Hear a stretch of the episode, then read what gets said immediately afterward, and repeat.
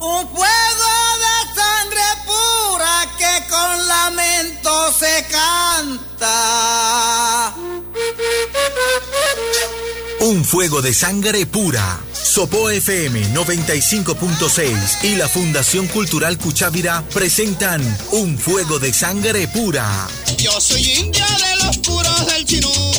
La música colombiana en contexto, oídos abiertos y sentires dispuestos en torno a las voces, las sonoridades, los momentos históricos, las vivencias y los personajes de nuestros ritmos y nuestras melodías. Llámala ya quien pudiera ser dueño de una emisora. Pa' poner a toda hora musiquita del país. Un fuego de sangre pura. Dirige José Antonio Durán Acosta.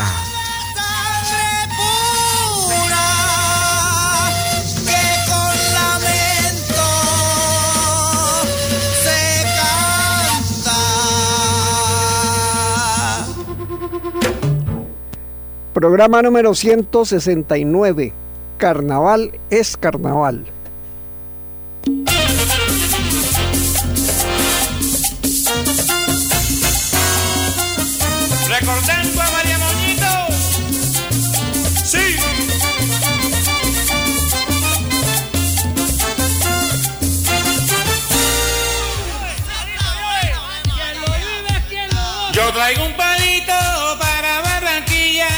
Pa' que los congos se me rasquen las costillas.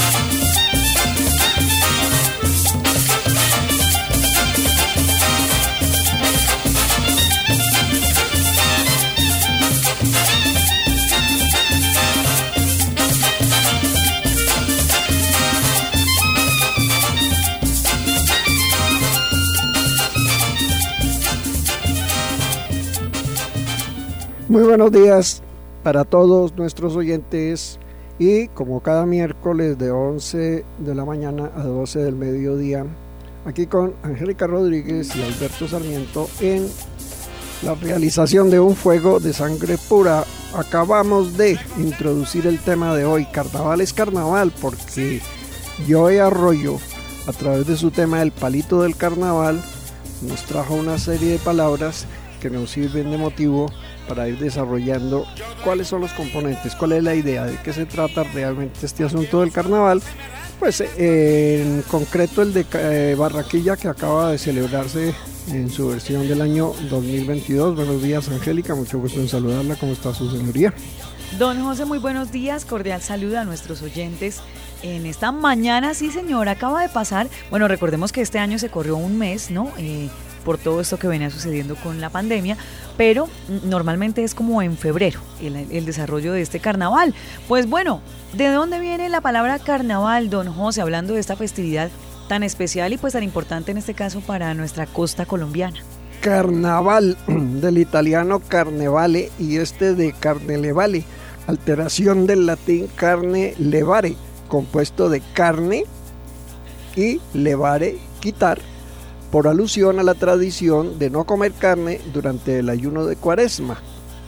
Precisamente el término tradicional castellano que hemos escuchado mencionar de carnes tolendas procede de la frase latina carnes tolendas, que quiere decir domingo antes de quitar las carnes. Así que esto es lo que refiere cuando escuchamos estas fiestas eh, carnes toléndicas. Bueno, Ajá, pues de ahí viene la expresión. Entonces sí, coincide, relájense todo lo que quieran, ya se desahogaron. Bueno, entonces ahora sí nos vamos a dedicar nos ponemos al recogimiento. Sí, y está próxima la Semana Santa.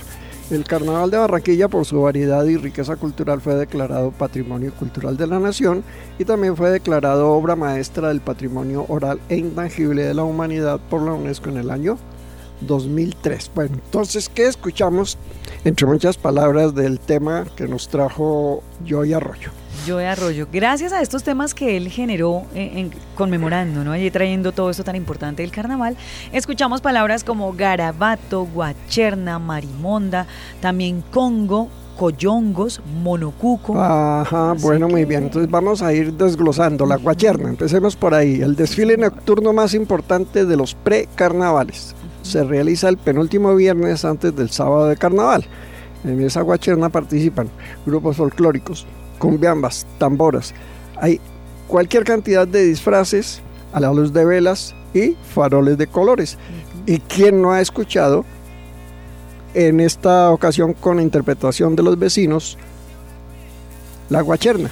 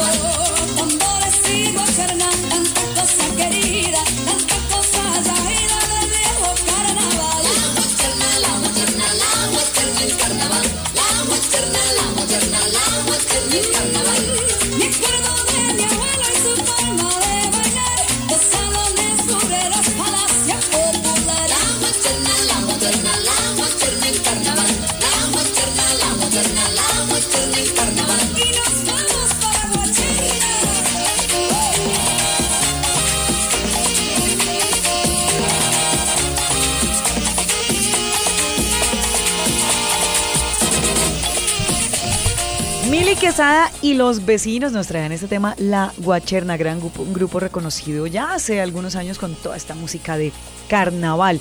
Pero La Guacherna, don José, hablando precisamente, La Guacherna nació a comienzos del siglo XX en el barrio abajo, cuando los vecinos llamaban con un guache eh, ¿qué es este? ¿Qué es el guache? Pues este... de, del guache estuvimos hablando hace poco, ¿no? Sí, señor. Este instrumento, es un instrumento. Eh, de percusión que produce un sonido similar al de la maraca. Allí mencionábamos cómo era construido, ¿no, don José? Eh, también, eh, pues, allí se llamaba a los vecinos para que comenzaran a preparar las danzas al son de tamboras y la flauta de millo siempre acompañados de mechones y velones para alumbrar la noche, alegrando los barrios de la ciudad. En el año de 1974, por iniciativa de Estercita Forero, se logra que la Ah. Junta Organizadora del Carnaval de Barranquilla lo incorpore dentro de la programación oficial. Claro, por eso está asociado lo de la guacherna, la guachafita dirían por aquí también, Sí, sí. eh, con el nombre ya icónico, todo un símbolo del carnaval como es Estercita Forero. Muy bien, entonces digamos ahora algo sobre el origen del carnaval. Bueno, esto data de tiempos coloniales. Se cuenta que las fiestas populares en Cartagena de Indias fueron las que fueron, eh, eh, digamos, eh, que las que dieron origen, Origen. a lo que después sería el Carnaval de Barranquilla. Celebraciones que habían sido traídas por los europeos al Nuevo Mundo y que florecieron gracias a los congos o minas de negros que hubo en Cartagena. Ah, ahí van apareciendo otras palabritas, que son los congos, porque, bueno, Congo es el nombre de un país africano, pero algo tendrá que ver, ¿no? Pero en este caso, cuando se habla en el carnaval de los congos, Pues los congos cuando hablamos eh, con esta expresión nace de los cabildos de negros asentados en Cartagena de Indias. Hablamos de Mandinga, Mina, Carabalí, Bantú, entre otros. Así es que en el año de 1874 surge el Congo Grande en Barranquilla, con las cinco figuras características de su coreografía. o sea, es toda una danza, toda una representación dancística y teatral, y sus cinco figuras son, la primera, el negro danzante, es el que quería escapar de los grilletes con que lo retenían. El segundo es el zapateo, que representa el enojo del negro y su lucha precisamente por zafarse de estos grilletes. El tercero, la mariposa, que es una figura formada con la capa de cada danzante y que eh, simboliza la conexión con natura. El perro es lo representativo del entorno cotidiano. Y la quinta figura del Congo guerrero, que es la celebración de la libertad. Ahí tenemos el motivo y entonces por eso existe también como algo muy icónico la danza del Congo Grande. ¡Viva el Congo Grande! ¡Viva! ¡Eh! ¡Eh! ¡Eh! ¡Eh!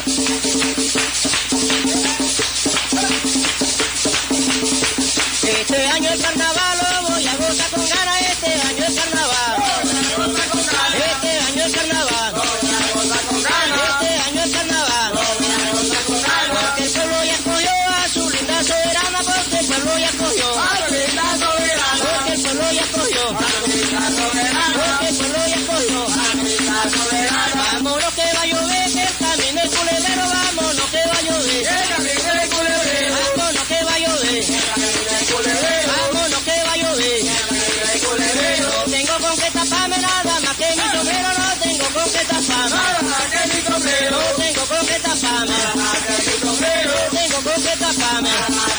tengo. Por aquí me voy metiendo como raíz de caña brava, por aquí me voy metiendo. Por aquí me voy metiendo. Por aquí me voy metiendo. La mujer es la que pierde y el hombre no pierde nada.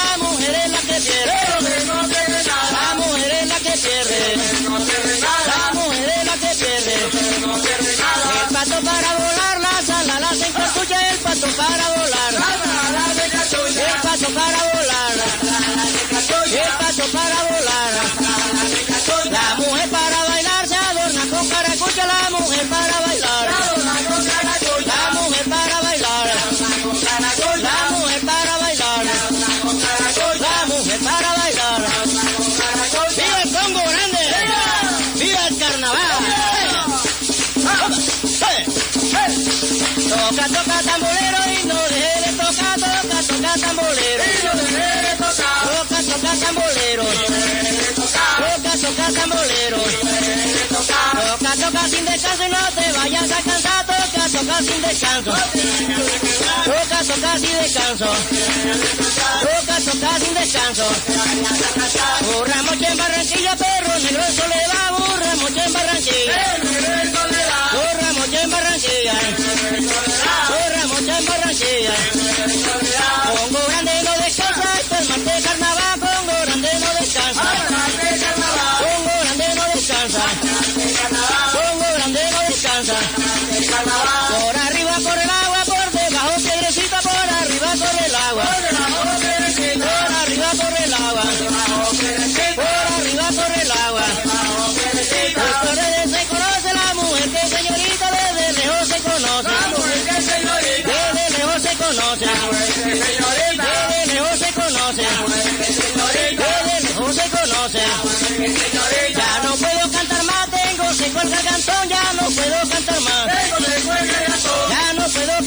Ya no puedo cantar más.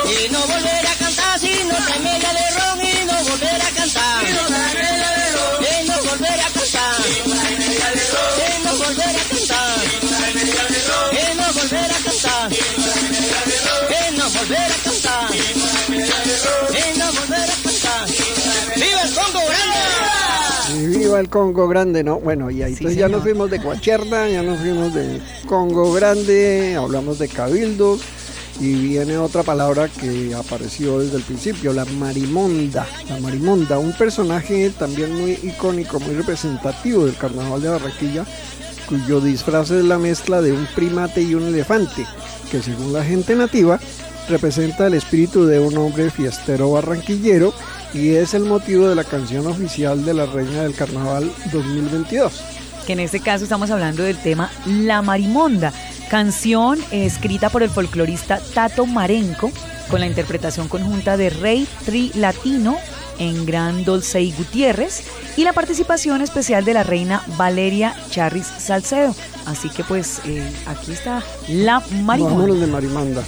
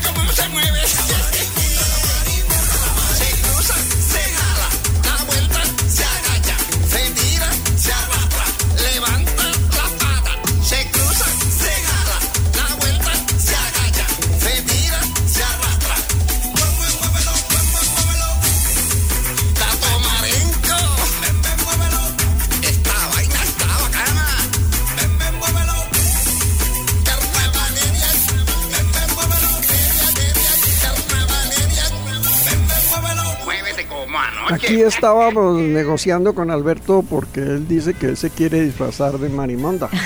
que él tiene todas las condiciones para ah, representar ese personaje y salir aquí por todo el pueblo.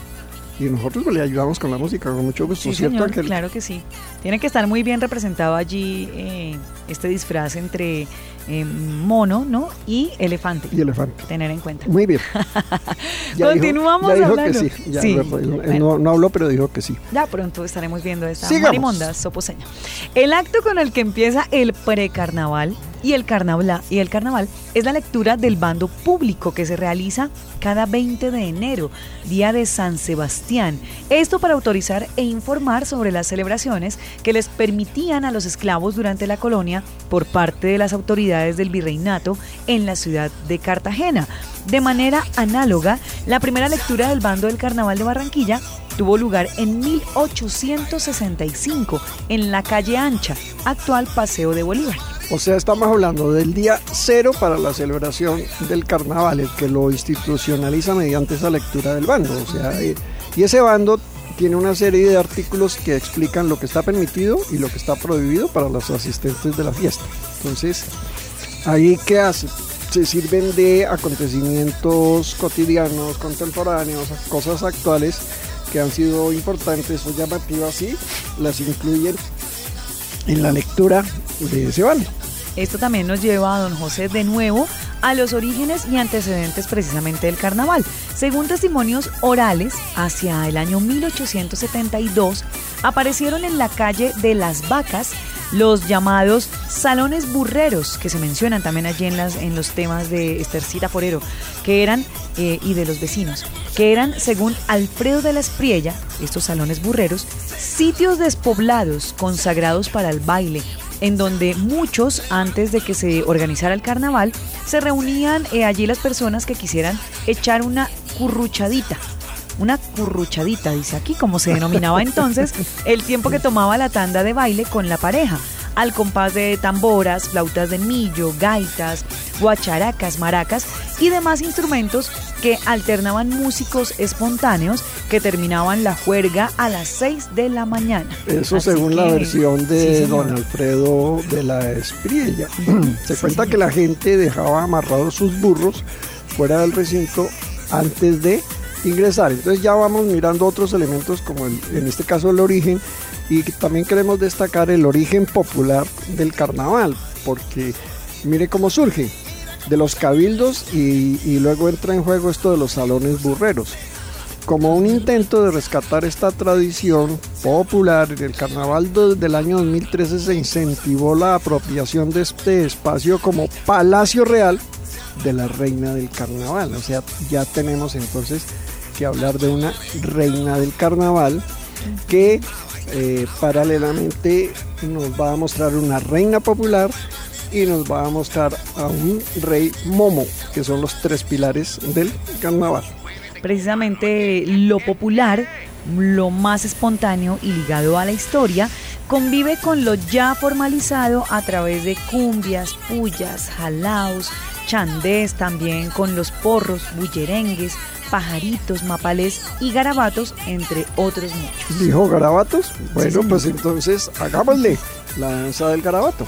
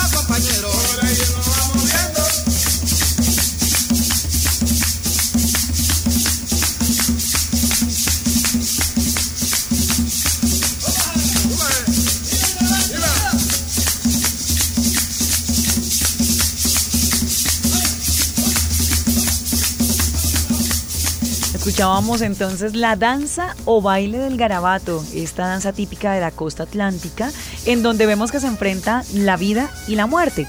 Esta palabra garabato es el nombre dado al palo de madera con forma de gancho en uno de sus extremos, que llevan allí colgadas unas cintas de colores rojo, amarillo y verde, representativas obviamente de los colores de la bandera de Barranquilla, y que por lo general es llevada por los integrantes hombres de la danza. Ah, muy bien, entonces tiene mucho sentido porque el garabato es también un, algún objeto, puede ser eh, de madera, puede ser metálico que tiene forma de gancho, ¿cierto? A veces decía ahorita Angélica, cuando alguien está escribiendo con una letra que como que nadie se la entiende bien, dicen, ah, esos son puros garabatos. Incluso existe el verbo garabatear para los procesos de, escritura cuando los niños apenas están empezando a rayar cositas, ¿no? Y el garabato. Muy bien. Y otro componente fundamental del carnaval, la, la batalla de las flores. ¿Qué es eso? Es curioso porque se dice que esta batalla de las flores celebra de manera simbólica al final de la guerra de los mil días que estuvo entre 1899 y 1903. Curiosa la vaina. Consiste en un elegante paseo por el camellón realizado por dos bandos de familias cuyas victorias, las victorias, sí, las hemos visto, que son esos carruajes tirados por caballos, se decoran con flores. Y la batalla se inicia con artillería de serpentinas, confetis, flores y perfumes. Y al final, los dos bandos se reconcilian. Ahí está también una buena parte del sentido histórico del carnaval. Con el grupo Nietzsche en una versión, pues viene el Valle del Cauca con su salsa a hacer el, el homenaje. Creo que también lo hemos bailado y escuchado muchísimas veces. Eh, Batalla de las Flores.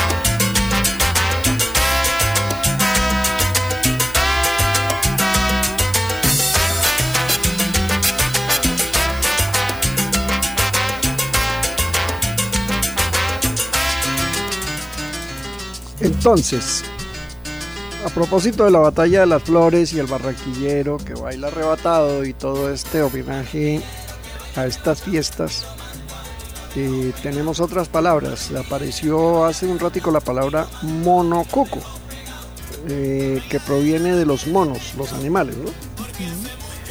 Eh, quienes en la Barranquilla de antaño mordían y lanzaban la comida que robaban a las personas. Y entonces eh, de allí quedó una frase popular que dice monocuco guayabero saca presas del caldero embustero y tramullero. Vea, pues ahí está entonces el Está- ahora tiene el monocuco. monocuco que también está dentro de toda la cantidad de estos personajes y toda la parafernalia de, de los carnavales de Barranquilla. Sí, Y señor. viene otro personaje. También allí encontramos a el Rey Momo. Él es uno de los personajes eh, de los más emblemáticos que presiden el carnaval. Pues la contraparte masculina de la reina del carnaval es él, el Rey Momo, a quien acompaña en las distintas actividades y desfiles. Su origen proviene de un dios greco-romano que se caracterizaba por ser burlón y satírico. Como máximo representante del carnaval de Barranquilla, este personaje es elegido anualmente. Allí las personas que opten a ser rey deben cumplir, don José, una serie de requisitos de carácter obligatorio, entre ellos que posean un estrecho vínculo con la festividad.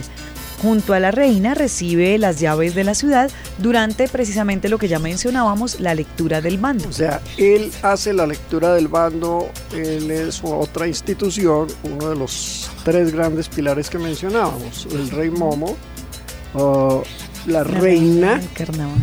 del carnaval y la reina popular. Entonces son dos, yo diría que son dos eventos paralelos, el uno muy formalizado, muy de las tarimas, muy de las orquestas.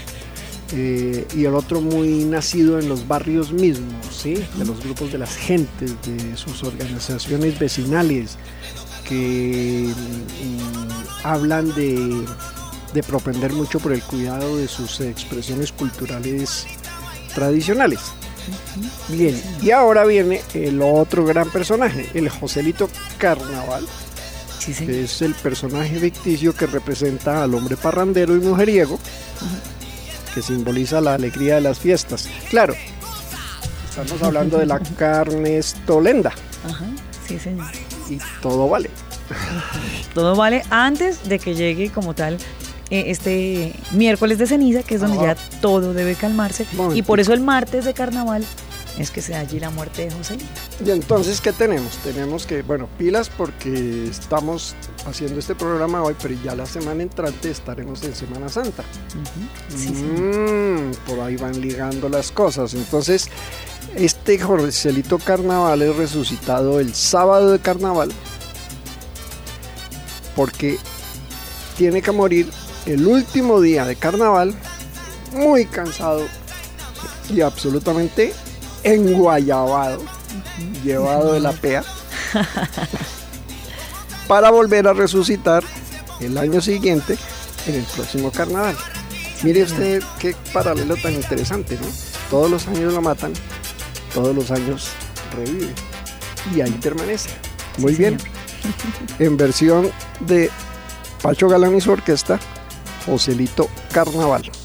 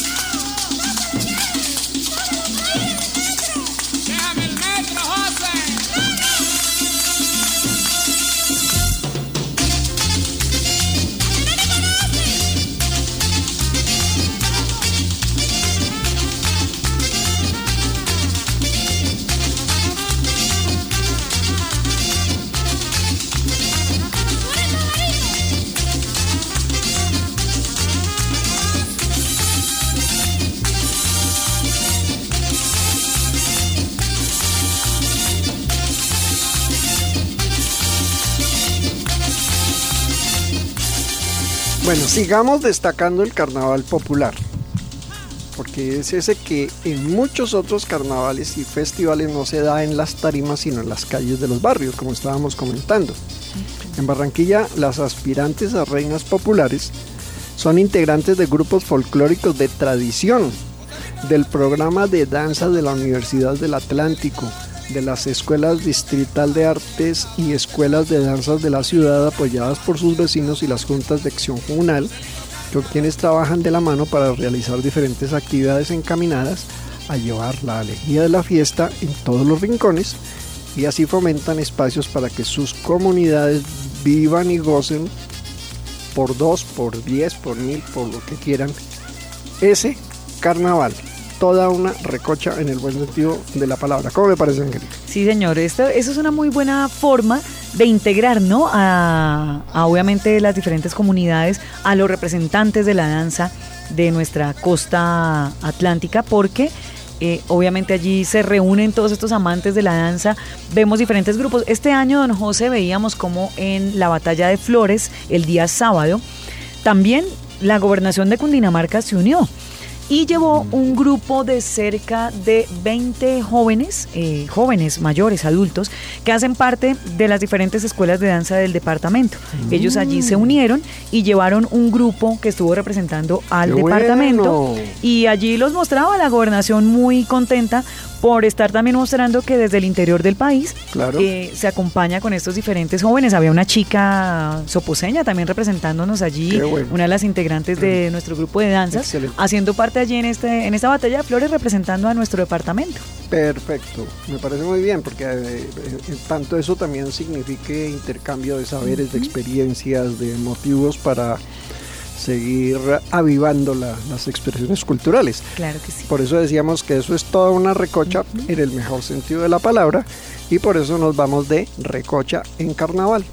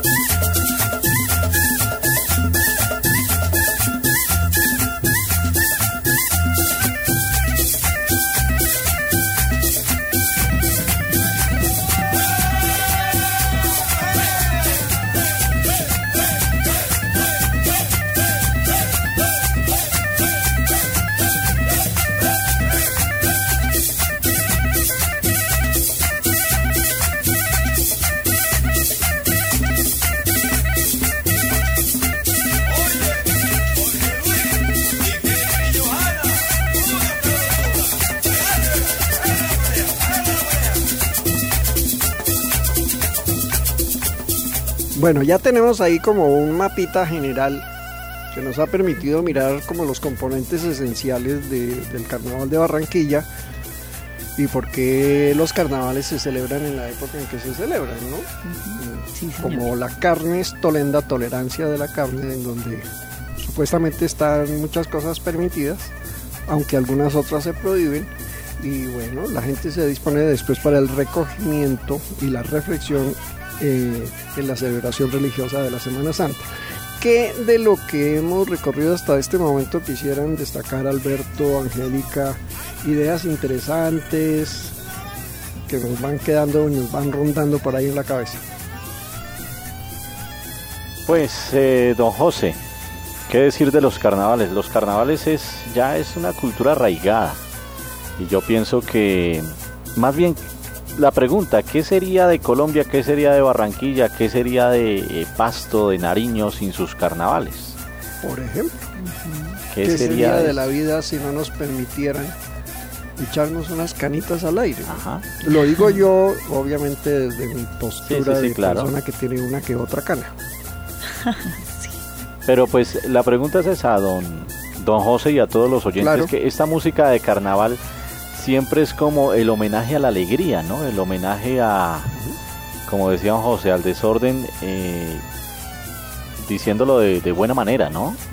Porque pues el- hay desorden en todo lado, no necesariamente uno tiene que escuchar a yo de arroyo para fomentar el desorden, pero pues estos carnavales de eso se trata, que la gente se divierta y que de pronto saque todos esos dotes histriónicos que tienen por allá refundidos. Alberto nos sorprende Ajá. cada vez más Sí, con, cuando interviene, ¿no? No, sí. histriónicos. Arriba, Rey. Claro. Uy, Claro, porque es allí donde, como lo dice Alberto, a través de estos disfraces que nos permiten eh, allí como escondernos detrás de, ¿no? Eh, todos estos eh, que se pintan de negro para hacer este... eh, las farotas, los hombres que también se visten de Ah, mujeres, también, claro. para representar allí esa, ese no molesten a mis... Y, y los eh, carnavales, don mujer, José y Angélica, podemos decir que podría ser un reto a la tolerancia. Sí, claro, claro. Sí. Claro, porque es que cuando a una persona le dicen todo está permitido, entre comillas, uno de los ejercicios más difíciles del ser humano es el de la libertad, porque a mayor libertad, mayor responsabilidad. Y eso es complicadito. Es lo que muchas pero, veces falta. Bueno, culturalmente, pues. eso Bueno, pues es el un- turista que vaya a un carnaval es porque sabe a qué atenerse. Ah, ya que va. Ya Sí, que se- Pregúntenles a los de los carnavales de Río de Janeiro, por ejemplo, en Brasil. ese es- uy, ahí ya la cosa es mucho más complicada. Sí, señor. Bueno, pues de eso se trata, de cómo este tipo de celebraciones permiten unos nexos con lo que es la historia cultural de los pueblos, ¿no? Sí, señor. Además, también aquí a través de, eh, como tal, la página oficial de la Alcaldía de Barranquilla, ellos dicen, es una forma siempre ingenua, graciosa, festiva y ante todo sana. Es la invitación, ¿no? Ah, bueno. Que ha permitido que se conserve esta tradición que se remonta ya hace tres siglos. Así que, bueno, es la, invitación a que, como lo mencionamos, se celebre, se forme allí este relajo, esta recocha, pero eh, siempre tratando de que sea de una forma sana, tratando de sacar todo esto antes de llegar a la paz y la tranquilidad que nos da eh, la Semana Mayor, la Semana Santa, pero la invitación desde el Carnaval de Barranquilla y la Alcaldía de Barranquilla como tal es a que sea de una forma sana. Y por eso eh, es declarado patrimonio cultural, no solo Sí, en señor. Colombia, sino en el mundo. 19 años Como ya. muchos de- otros carnavales, bueno, esa es nuestra historia. Don José, una pregunta antes de, ¿los carnavales tienen algún eh, reglamento? Sí, claro. Eso se da a través de justamente de lo que La lectura del de la bando. lectura del bando que lo hace, que la hace el rey Momo, ¿no? Que está permitido y que no está permitido. Algo similar ocurre, por ejemplo, en los carnavales del Diablo en Río Sucio, donde hay también toda una proclama, todo un bando para empezar, que recoge las situaciones cotidianas y también va diciéndole a la gente, bueno, todo está permitido, pero no todo está permitido. Sí, señor. Entonces, miren a ver cómo lo manejan. Y otra cosa que allí se maneja y que recordemos es algo especial también dentro de este carnaval de Barranquilla es la entrega eh, de este Congo de Oro, ¿no? Que se ha establecido a través de la historia en este carnaval como este máximo trofeo que se otorga siendo por lo tanto el más alto honor dentro de esta fiesta Eh, allí participan tres tipos de categorías y este Congo de Oro es para la parte musical, ¿no? Para Bueno, todos aquellos eh, grupos musicales eh, de diferentes géneros que se presentan eh, allí en este gran festival de orquestas y demás que ellos reúnen allí durante Bueno, el carnaval. Muy bien, entonces esperamos haber contribuido con alguna información y con alguna mirada un poquito más ya global y más integradora de todo un significado y de todos los componentes de una expresión cultural tan importante de la cultura nuestra como es el Carnaval de Barranquilla, motivo por el cual como cierre y agradeciendo a Angélica y a Alberto por la realización del programa y un saludo grande y un abrazo a nuestros oyentes, pues cerremos con música también de carnaval tamborito de carnaval, los corraleros del Majagual. Hasta nuestra próxima emisión.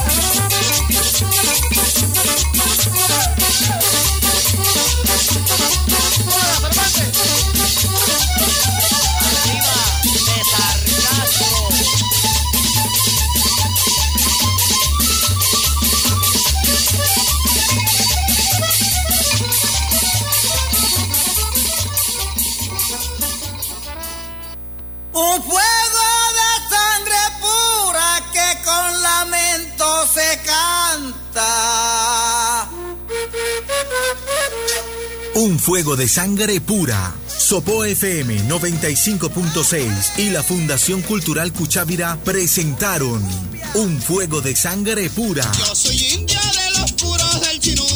La música colombiana en contexto, oídos abiertos y sentires dispuestos en torno a las voces, las sonoridades, los momentos históricos, las vivencias y los personajes de nuestros ritmos y nuestras melodías. Pudiera ser dueño de una emisora. Pa' poner a toda hora musiquita del país. Un fuego de sangre pura. Dirige José Antonio Durán Acosta.